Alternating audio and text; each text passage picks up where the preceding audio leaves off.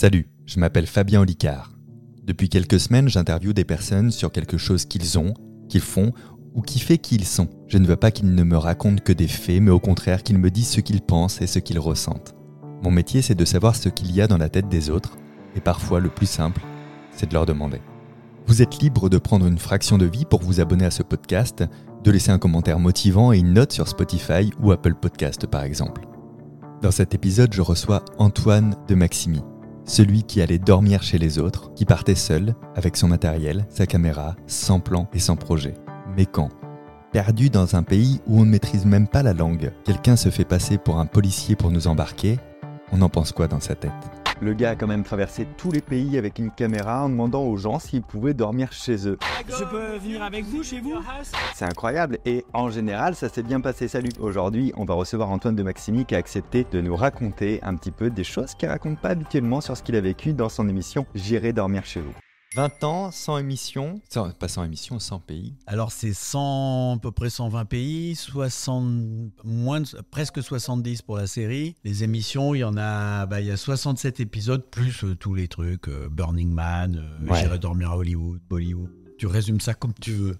Là, tu as les chiffres à peu près. Bah non, on peut le résumer en une question. On dort mieux chez soi ou? Je dors mieux chez moi, mais euh, la différence n'est pas fondamentale. tu dors euh, sous un abri de branchage en Éthiopie avec sept frères et puis que t'ont laissé peut-être par gentillesse en plus, tu sais pas, un caillou arrondi au niveau de la tête qui peut faire en quelque sorte un oreiller, bah, tu dors moins bien que chez quelqu'un qui a une grande maison, euh, j'en sais rien, moi, à Hawaï, allez, tiens. Oui, et puis en plus, comme tu dis, ce gros caillou, peut pas t'en plaindre parce que si ça se trouve, c'est quelqu'un qui s'est sacrifié pour pas l'avoir ce possible, C'est possible. Toi, on, te connaît avec euh, J'irai dormir, euh, dormir chez vous. On sait un peu moins que tu as été reporter de guerre, reporter animalier. Pourquoi tu as arrêté ça pour monter ce projet-là? Et déjà, peut-être ma question est fausse. Peut-être que tu n'as pas arrêté ça pour lancer ce projet. Peut-être ça a été une continuité. Si j'ai arrêté parce que hum, j'avais envie de faire autre chose. En fait, moi, j'ai compris très jeune qu'on n'a qu'une vie. Alors euh, peut-être qu'on en a deux, mais on en parlera à ce moment-là. Pour l'instant, on est sur une base qui ressemble à une seule vie, et donc je l'exploite et j'en profite autant que je peux. Et donc depuis le début surtout. Et donc quand je, je fais des tournages qui sont vraiment exceptionnels, euh, entre autres des films d'expédition scientifique, et que je dis je vais faire J'irai dormir chez vous, ou je vais pas être payé au début, parce que personne veut de l'émission, eh ben c'est parce que je pense que j'en ai fait suffisamment et que bien sûr la facilité serait de continuer. Et moi j'ai envie de découvrir d'autres choses et de et de m'amuser. De toute façon, tant que je m'amuse, ça va. Oui, et puis en fait, tu crées l'opportunité de vivre ce que tu as envie de vivre toi, oui. et après de le documenter. C'est un peu dans cet ordre-là, en fait. Oui, oui, bah, de toute façon, c'est ça. Je ne pars pas en voyage si je vais pas faire un film. Ouais. Non. Là, je reviens de vacances, je suis resté en France. je suis allé voir mes copains à droite, à gauche, dans des endroits pas spécialement touristiques. Je m'en fous. Quand à l'époque tu te dis euh, je vais aller faire ça, comme tu dis, il n'y a pas forcément d'argent parce que personne ne fait forcément de l'émission, tu crées toi-même ton système pour filmer. C'est ta première réflexion, ça? C'est ton premier enjeu ou pas de se dire est-ce que je suis capable de produire de l'image et du son? Oui, ça fait partie. En fait, l'idée de j'irai dormir chez vous, ça repose sur plein de trucs. Ça repose sur effectivement ce défi technique. Mais moi, j'avais été ingénieur du son, caméraman, réalisateur, présentateur. Donc je me disais, je peux faire tout seul. Mais je ne savais pas si j'allais y arriver. Et puis il y a le défi technique, c'est-à-dire de mettre au point, de faire mettre au point, parce que techniquement c'est pas moi qui l'ai fait, mais euh, une caméra à bout de la tige, la deuxième là, une troisième à la main, euh, les micros au bon endroit pour que le son soit correct, euh, etc. Oui, on parle d'une époque où il n'y a pas les GoPro avec non, c'est des caméras qui. Alors au début, il y avait des petites caméras, mais qui n'étaient pas de bonne qualité. Après, on a fait faire des caméras. Ok. Carrément, prendre un caméscope, qui est un truc, caméscope de poing, et le défaire en petits morceaux. pour le faire le plus petit prendre possible. juste le capteur, mettre un autre objectif dans un petit boîtier tout le reste au bout d'un câble. L'enregistreur dans le sac à dos. Alors que au départ, c'est un appareil monobloc. Sony, ils ont dit ça marchera pas. Ça a marché. Ça, a ça bien marché. Mais ce que, ce que j'ai envie de savoir, c'est ce qui se passe dans ta tête dans ces moments-là. Est-ce que tu avances très confiant vers je vais faire ce truc qui s'est jamais fait techniquement, faut qu'on relève le défi, du pognon, bon, on n'en a pas. Est-ce que tu doutes? Est-ce que tu as peur? Euh, Ou est-ce que vraiment tu dis non, non, mais on va trouver un chemin et puis on y va? En fait, je veux pas avoir de regrets. Donc, euh, j'essaye plein de trucs et j'accepte qu'un projet ne marche pas. Ok, pas. À partir du moment où j'ai tout fait ce que je pouvais. c'est ça. Euh, pour y arriver. Parce que le problème, souvent, c'est on se dit je vais pas y arriver ou c'est pas sûr que ça marche. Et on abandonne. On n'essaye pas. On n'a pas été exploré. Voilà. Et, et- ça, je pense ouais. que c'est le pire. Et le meilleur exemple que j'ai, c'est quand j'ai mis pour la première fois le matériel chez moi. Ça tenait que du scotch, c'était mal foutu et tout, mais c'était juste pour faire un test. Et je me regarde dans la glace, mais je dis c'est nul. Je range tout, je replie et je c'est prévu de le rendre. Et une heure après, je me dis faut que j'aille jusqu'au bout parce que sinon je risque d'avoir des regrets. Soit parce que les années sont passées et puis je me dis que, Si j'avais fait ça. que j'aurais peut-être dû, Ouais. voire pire, un autre mec l'a fait. Ouais. Et ça, tu peux pas vivre après Et il avoir. te euh, prouve que t'avais tort, là. Voilà. Donc, le, j'ai tout remis. J'y suis allé pour vérifier que c'était une mauvaise idée. Et quand j'ai regardé les images deux heures après, je me suis dit, ah bah non, c'est pas mal du tout. Et oui, parce que les gens étaient compllement naturels. Ouais, ils n'étaient pas du tout euh, dérangés ouais. par le matériel. Parce que tu as l'air d'un. Pour moi, t'étais l'équivalent de l'homme orchestre, mais en version Oui, audiovisuelle. Oui, c'est ce qu'on m'a dit. Ouais. Rémi Bricard de la Ouais, vidéo. c'est ça, c'est ça, absolument. Et, et effectivement, tu te dis, tiens, est-ce que ça peut les arrêter? En fait, réellement, tu les filmes pas vraiment. C'est-à-dire que- ouais, Quand tu as quelqu'un qui, qui te filme, il est caché un peu. c'est comme si tu le pointais du doigt. En Ouais. fait. Tu es comme ça, tu lui parles, mais tu es comme ça. Même si tu tiens la caméra comme ça, tu es quand même en train de filmer. Quand tu as les mains libres, le regard libre, même s'il y a ce harnais qui est pas grand, je veux dire, la tige, elle fait comme le doigt, elle est longue comme ça, Ouais, enfin, ouais, le reste, c'est petit, c'est c'est pas gênant, c'est pas intrusif.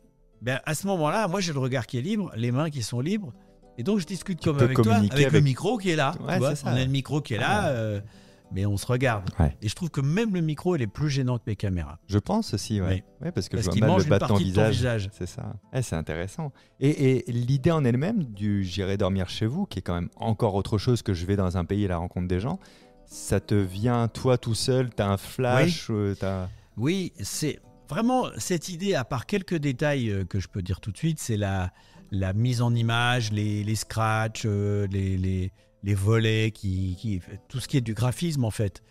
Euh, ça, c'est pas de moi. La chemise rouge tout le temps, c'est pas de moi. Moi, je comptais, euh, je m'en foutais quoi, voilà. Et euh, mais en revanche, tout le reste, c'est moi. Le titre, l'idée, faire comme si, c'est tout. Et, et pourquoi, comment c'est venu? Je suis allé au marché une première fois, au marché de la Goutte d'Or. Après, je suis allé à Belleville, deuxième essai. Et puis, bah, je regarde, puis je sais pas ce que je vais faire. Je suis en train de me Ouais. balader. L'idée est de rencontrer des gens. Mais tout à coup, je dis à la caméra, mais c'est comme ça, sans avoir prévu, sans avoir réfléchi, c'est spontané. Je dis, ah bah tiens, je vais faire un truc rigolo, on va aller dîner chez quelqu'un, déjeuner chez quelqu'un. Ok. Et je commence comme ça, et je trouve une dame qui accepte que je vienne, et donc je vais chez elle avec juste une caméra. Et là, elle me raconte que il y a eu un jeune qui s'est fait tuer dans la rue en bas de chez elle. Euh, sa fille qui a 11 ou 12 ans, euh, qui est à côté. euh, moi, je dis, il y a souvent des, des trucs comme ça. Elle me dit, oui, il y en a. Et sa fille dit, oh, bah non, il y en a pas tant que ça. Il y a juste eu le mec qui s'est fait tuer dans l'immeuble. Tu te rends compte que la personne, la personne qui t'a invité est un- une personne qui sort de l'ordinaire. Ouais. Tu vois, qui a une histoire. Ouais, tout le monde a une histoire au final. Oui, mais ces gens qui sont plus ouverts que Ouais. d'autres, souvent, ils ont une histoire qui peut être plus forte et surtout, ils sauront mieux la raconter. Est-ce que tu penses que du coup, il t'ouvre la porte par ces fêlures-là, en fait, en- entre guillemets Pour eux, c'est plus facile de se projeter, euh, bah oui, il a qu'à venir manger à la maison, parce qu'ils ont déjà vécu pas mal de choses et eu, et eu un regard sur la vie différent de celui qui a, qui a rien traversé et qui du coup va juste se mettre en mais pourquoi il veut venir manger chez moi? Qu'est-ce qu'il me veut? Est-ce qu'il est, C'est dangereux? c'est vrai, c'est vrai, et c'est dû aussi au, au fait que euh, les, les gens, et d'ailleurs souvent les plus pauvres aussi, c'est les gens qui sont les plus confrontés, d'une part, à l'entraide, d'autre part, à- ils n'ont pas peur qu'on leur vole ce qu'ils ont. Ce qu'ils ont Ils pas. n'ont pas grand-chose, oui, Ouais. ils n'ont pas. Et, euh, et en fait, ils sont plus libres que les gens plus riches, qui se protègent plus. Et, euh, et c'est vrai que c'est des gens qui vont parler plus facilement. De toute façon, mon matériel fait déjà un premier tri. Quand j'arrive, ça fait un premier tri. C'est-à-dire que les, les timorés, les introvertis, quand ils me voient arriver, oh là là là, je les vois même pas. Ils disparaissent. Oui, c'est vrai. Ça, ça, ça tamise déjà euh, Oui, oui, tout à fait. Mm. Alors toi, tu fais tes essais, après tu vas partir dans d'autres pays. Je me posais la question, je me dis, tiens, comment Antoine il choisit ses, ses- ses destinations? Comment il se dit, tiens, je vais aller là plutôt que là? J'ai fait le premier épisode au Mali. Parce que le Mali était un pays francophone, exotique, J'y étais déjà allé, je savais que les gens étaient euh, sympas, joyeux, etc. C'était pas un pays particulièrement tendu. Et donc, euh, je me suis dit, je vais essayer là. Parce que si jamais je ramène pas grand-chose d'intéressant, il va rester l'exotisme et le côté sympathique. Donc, j'aurai quand même quelque chose. Et le deuxième épisode, je me suis dit, il faut que je montre le plus vite possible la richesse et la variété des choses. Donc, le deuxième épisode, c'est le Québec en hiver. Parce que tu passes d'un pays chaud à un pays froid, d'un pays pauvre à un pays riche, d'un pays euh, exotique à un pays pas du tout exotique, tout en gardant un pays francophone. Et le troisième pays, c'était le Vanuatu dans le Pacifique, qui était avant les Nouvelles Hébrides, où on parle français, mais pas que, anglais aussi, et puis les dialectes locaux. Mais c'était un, truc qui était tellement différent des deux premiers, parce qu'en fait, moi j'ai dit, euh, je, veux faire cette émission-là, et on m'a dit, oui, d'accord, bon, ok, c'est rigolo. Mais une fois que tu auras fait Ça va être toujours la même chose. Ça va être tout le temps pareil. Eh ben non, pas du tout. Parce que les gens sont différents, les mentalités sont différentes, les pays sont très variés. Et puis il y a un dernier truc qui joue, c'est que moi, ça m'emmerde de faire la même chose. Donc j'évite les mêmes configurations même, si je peux. Ok. Pour que l'émission, j'en suis à 67, 67 épisodes qui sont, t'as pas l'impression de voir la même chose. Mais, moi, c'est ça qui me fascine chez toi, et c'est pour ça que je voulais qu'on discute. Je veux comprendre qu'est-ce qui se passe dans la tête pour aimer à ce point, passe-moi le terme, être emmerdé. C'est-à-dire que je trouve que dans la plupart des projets, les gens essayent de limiter leur taux d'emmerdement le plus tôt. Et toi, j'ai l'impression qu'il y a juste l'idée est bonne, puis il faut que ça change. Et puis, bon, bah, va falloir se trimballer avec du matériel, va falloir euh, construire des choses qui n'existent pas, oui. va falloir aller euh, dans des endroits différents. Et puis, j'ai pas envie de refaire la même chose, donc euh, bah, je vais tenter des choses à, chaque fois nouvelles. J'arrête pas. C'est génial. Oui, j'arrête pas. Je, Mais tu sais, je me rappelle, je disais ça aux États-Unis, en Louisiane, à un moment quand j'ai fait le long métrage, là, j'irai dormir à Hollywood, je dis, ouais, en fait, c'est ça que je fais. Je me fous dans la merde et je vois comment je m'en sors. C'est ça. Oui, mais c'est ça qui est marrant. Il faut pas non plus faire des trucs où, tu as toutes les chances de ne pas t'en sortir, mais c'est intéressant de risquer. Ce que j'ai encore fait il y a pas longtemps au Kazakhstan où je, je prends sur la carte, sur la photo satellite, un village qui n'a aucun intérêt particulier et j'essaie d'y aller sans parler le kazakh. Là-bas, ils parlent pas anglais quand tu es dans les campagnes, etc. Et ben, c'est drôle. C'est drôle. C'est compliqué, mais c'est drôle. Tu flirtes un peu avec la peur, c'est-à-dire il y a des moments où ça te stresse, d'angoisse, l'inconnu. Oui, mais je sais pas que je vais avoir peur. Oui, c'est ça. Non, je dis que effectivement ça peut être éventuellement compliqué, mais je sais pas encore que je vais avoir peur. Euh, le truc, c'est d'y aller un peu, quoi. À, à, quel moment, socialement, tu penses que tu es euh, moins sensible au danger que les autres. Moi, dans, tout ce que j'ai vu de toi, mais je me dis, tiens, c'est marrant, là, j'aurais, je me serais mis en retrait plus tôt. Là, j'aurais été un peu entouré, j'aurais stressé plus tôt. Et, en plus, je rajoute la composante, je me dis, bon, il a du matériel sur lui euh, qui est peut-être un symbole de richesse euh, dans le point de vue des autres, tu vois. Je trouve que tu as une sensibilité comme ça au danger euh, qui, est, qui est moins exacerbée que la nôtre. Est-ce que ça, c'est venu progressivement ou est-ce que de guerre ah, le reportage de guerre. Bien sûr. Moi, j'ai commencé à faire du reportage de guerre à Beyrouth. C'était une guerre civile et les gens n'avaient pas compris du tout ça. Nous, on était au milieu, je veux dire, le, on voyait passer des chars, ils se tiraient dessus et nous, on était au milieu parfois. Ça arrivait. Des mecs qui se sont fait tuer, on en a vu. Des morts, on en a vu. Euh, des, euh, des balles qui sont passées pas très loin, on en a eu. Et euh, tout ça fait que je me suis retrouvé dans des situations où la nature humaine était complètement exacerbée. Aussi bien les journalistes entre eux, que euh, le mec qui vient de perdre euh, quelqu'un de proche. Et tu t'aperçois que même le mec qui vient de perdre quelqu'un peut avoir un moment où il craque et il rigole. Tu vois, on a des trucs comme ça. Et c'est pas des choses que je peux expliquer, que je peux analyser et décomposer. C'est des trucs que tu pourras jamais apprendre dans une école. Oui, tu l'as expérimenté. Et c'est du ressenti. Donc, mais c'est pas une science exacte. Le danger, c'est que c'est pas une science exacte. Et je sais aussi que les, les par exemple, les, les, on va dire les, les, gens un peu, un peu voyous, les durs, etc., apprécient aussi le courage. Ouais. Ils, te respecteront pour ça. Moi, j'ai déjà eu des gens, non mais attends, tu viens ici, t'es tout seul, mais qui te protège. Ouais. Tellement il a du respect pour toi. Oui, c'est vrai. Et puis il y a aussi un autre truc, c'est que je suis un poisson bizarre. Moi, on sait pas qui je suis, ce que je fais. On n'a jamais vu. Alors maintenant, ça commence à changer de nouveau puisque maintenant il y a les blogueurs. Mais moi je suis arrivé bien avant les blogueurs. Ah, bien sûr. Les, les bandits, on va dire, ou les, les mecs qui pourraient éventuellement te, te piquer ton matos et tout, ils savent pas quitter. Comme ils sont pas cons, ils regardent d'abord. T'es un poisson curieux. Est-ce que tes caméras sont pas reliées en direct pour une expérience avec le commissariat d'à côté Ouais, on sait pas. Ils savent pas. Ouais. Donc, bah, ils attaquent pas.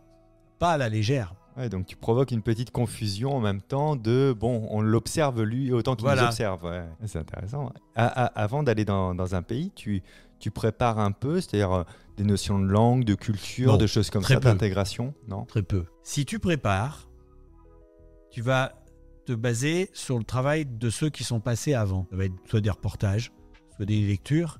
Donc c'est fait par un mec qui est passé avant. Le mec qui est passé avant, il a préparé. Et il s'est basé également sur le, mec, qui a travaillé avant.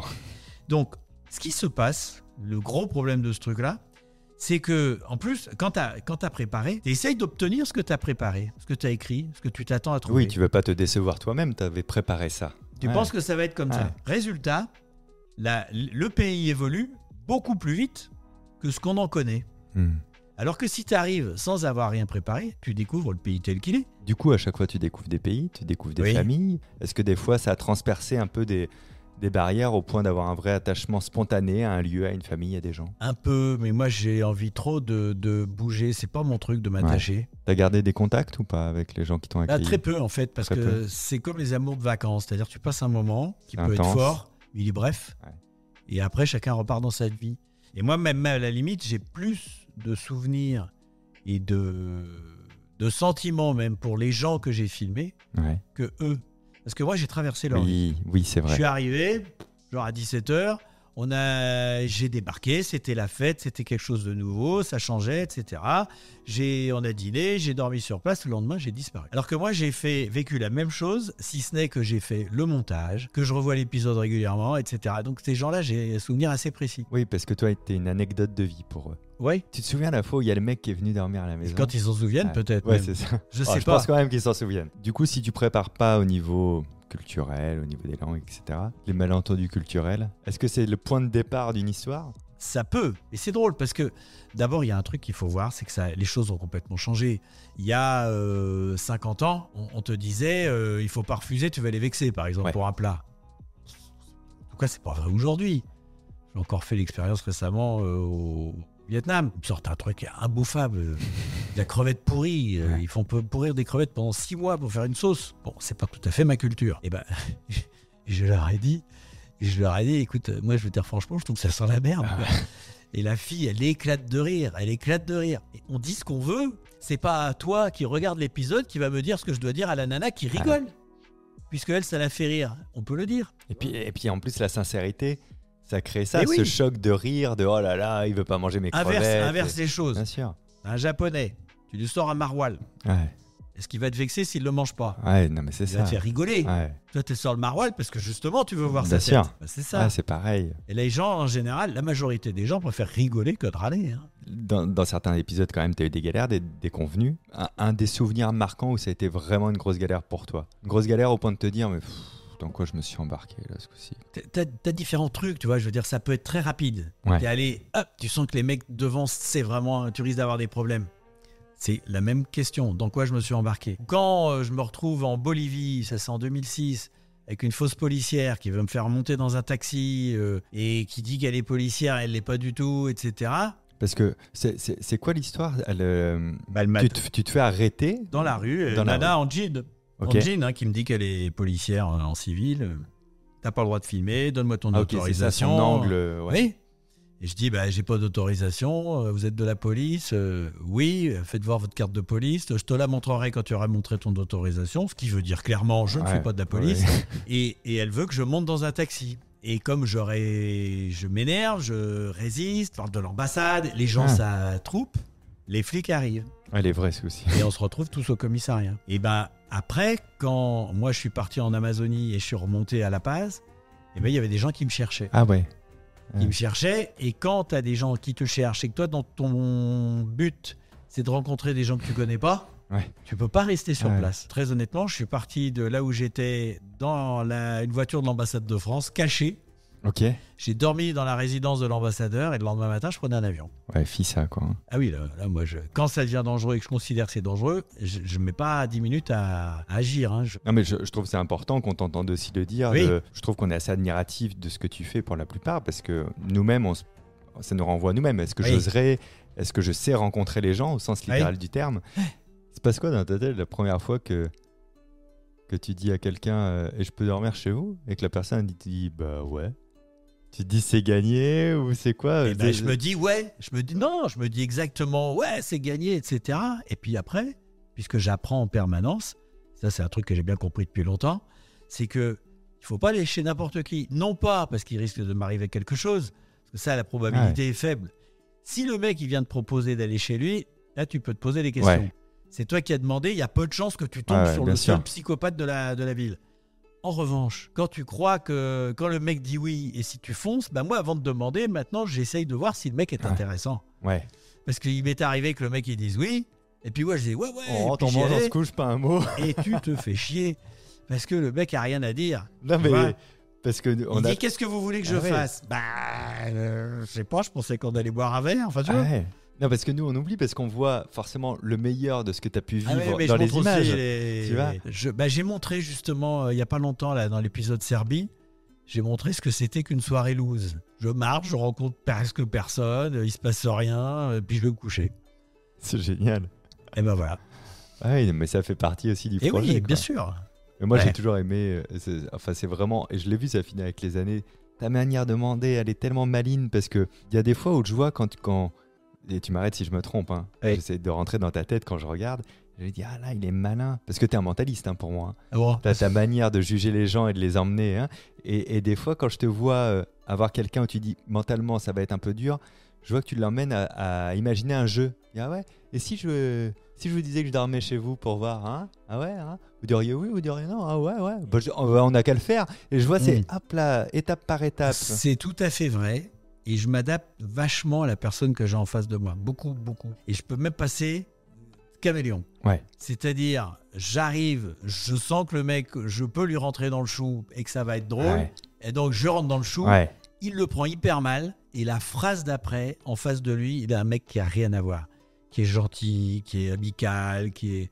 Parce que c'est une espèce de, de joute. C'est un jeu. Ouais. Et, euh, et c'est un jeu aussi pour moi. Donc, c'est d'arriver à, à trouver le truc et à m'en faire un ami, tu vois.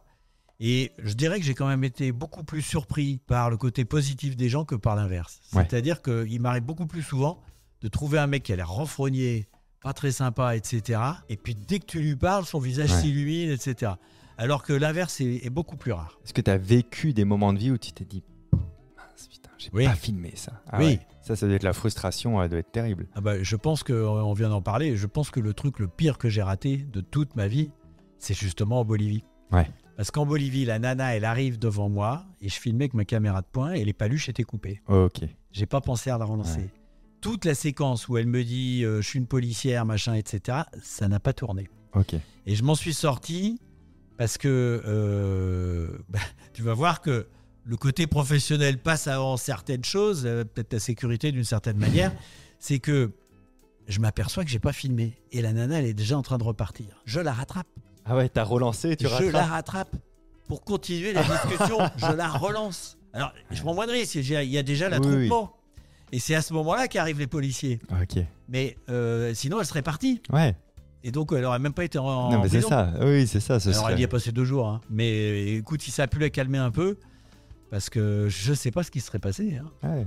Il m'aurait tout pris, ça c'est sûr. Est-ce qu'il m'aurait tué ou pas tué ou... Ouais, c'est ça, la destination du taxi, Tu- elle tu était sais pas, pas. claire. hein. Non. Est-ce que tu as déjà dû censurer ton émission pour la- pouvoir la diffuser? C'est-à-dire, on t'a dit, ah, là c'est trop chaud, ou là c'est trop. Alors il y a eu des petits trucs. Par exemple, la fois où en Corée du Nord, je termine euh, dans un état Ah. second, Oui, et on je sait pas si c'est parce bien. que j'ai trop bu ou parce que j'ai mangé une herbe bizarre. C'est passé à la télé. Je veux dire, euh, quand tu vois que c'est le présentateur c'était de l'émission. bizarre ou c'était les liquides Écoute, avec du recul, je crois que c'était les liquides. Ouais. Parce que j'avais pas mangé depuis la veille. Mais Ah oui. je savais pas du tout. Et j'ai dormi 6 heures. Mais on rit tellement quand on voit cette Ouais. séquence que. Mais un jour, ça sera interdit. Hein Là, on parlait beaucoup de l'émission, mais tu as joué ton spectacle J'irai dormir sur scène. oui, on s'est Ah, pas emmerdé pour le titre. Ouais, Bah, la communication est faite.